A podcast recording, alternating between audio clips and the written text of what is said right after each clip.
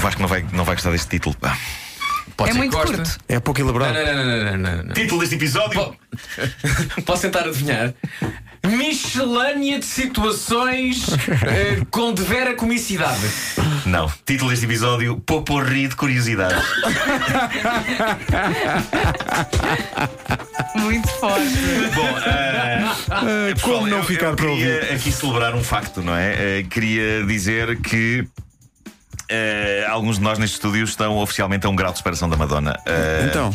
Porque nossa amiga e colega Inês Lopes Gonçalves esteve ontem com Madonna. Entretanto, ficámos a saber que Richie Campbell Richie também Campbell esteve. também esteve com a Madonna. Já temos, já temos mais um grau de, de, de separação, eh, de mais, um- mais um grau de proximidade. Toda a gente está a cantar para a Madonna. Toda a gente está a cantar para a Madonna. E era Amanhã nessa altura que eu penso: porque é que eu não sei cantar? Senão eu estava lá caído também.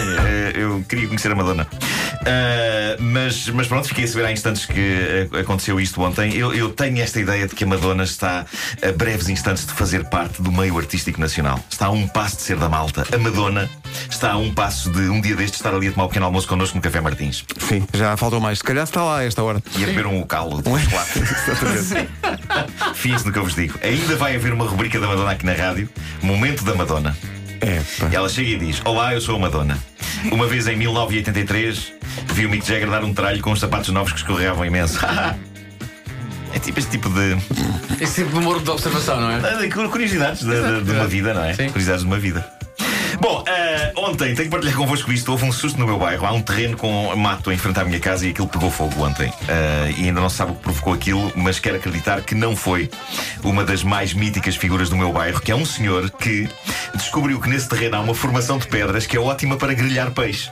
Isto acontece, de facto, eh, em frente à minha casa. Eu nunca tinha visto nada assim, mas este senhor sai de casa eh, com um saco cheio de peixe, grelha-o ali e depois volta para casa com o peixe já cozinhado.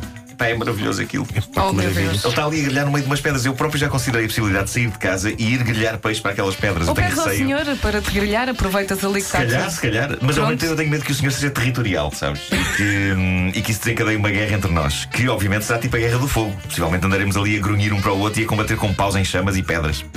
Ah, mas pronto. É isso eu chamo, Os- é isso eu chamo uma boa sexta-feira. Claro, claro. Os bombeiros da parede eh, dominaram as chamas rapidamente eh, e ontem fiquei a saber que, não sei se vocês sabem disto, mas um método eficaz para combater pequenos incêndios é cola. Não cola de colar, cola de beber. Se se está alguma coisa a arder na vossa casa, agitam uma garrafa de Coca-Cola até o gás ficar em turbilhão e depois abrem a garrafa e, e, e é certinho que apagam o fogo. É sério. Diz que sim.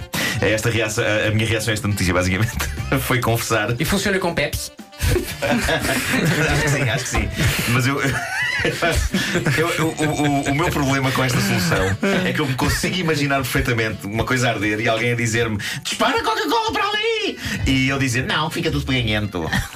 Eh, eu, sou, eu sou esse tipo de, de pessoa. Eu sou esse tipo de idiota. Não, não despejes Coca-Cola nas chamas, fica tudo peganhento. Deixa arder. Bom, eh, da Rússia chega a história fascinante de Yulia Panferova. Ok. Yulia Panferova, 33 anos, uma mulher que aprendeu que nem sempre se deve confiar inteiramente na publicidade e agora quer levar uma empresa de crédito financeiro aos tribunais por causa disso. A empresa dizia na publicidade que, e passo a citar, obter um empréstimo com eles e resolver os problemas seria como a satisfação interior que se tem depois do sexo. Bom, ela na realidade, o que, o que é que aconteceu? Ela não precisava de dinheiro, mas sentia que precisava da parte da satisfação interior, que aparentemente há muito tempo que ela não sentia. E então o que ela fez foi pedir um crédito, uma coisa simbólica, só 36 euros, ah, para avaliar se o que a publicidade dizia era verdade. E depois de receber os 36 euros, para grande desilusão dela, nada aconteceu no seu corpo. Não sentiu nada. E agora está a levar a empresa ao tribunal por publicidade enganosa e quer uma indenização na casa dos quase 15 mil euros. E eu acho que seria extraordinário se, no momento do pagamento da indenização, ela sentisse aí sim uma explosão interior. Ela deixou de acreditar nas companhias de crédito, mas a sua crença nos tribunais subiria em flecha. E, mas eu, eu acho isto fascinante e compreendo esta senhora. Eu, por várias vezes, pensei em processar o preço pela inexistência de glutões. É uma coisa que me está a atravessar desde Eles Como existem! inexistência. Como Eles inexistência. existem, tu é que não os vês! Eu lembro-me de ser garoto e vasculhar no meio do pó em lágrimas. E depois as lágrimas e o preste fez espuma. mas, mas sempre, sempre fiquei com essa terrível angústia. É claro que se pode sempre lembrar. Não, são microscópicos, não é? Os glutões não se veem hoje só com um microscópio. E assim te enganaram.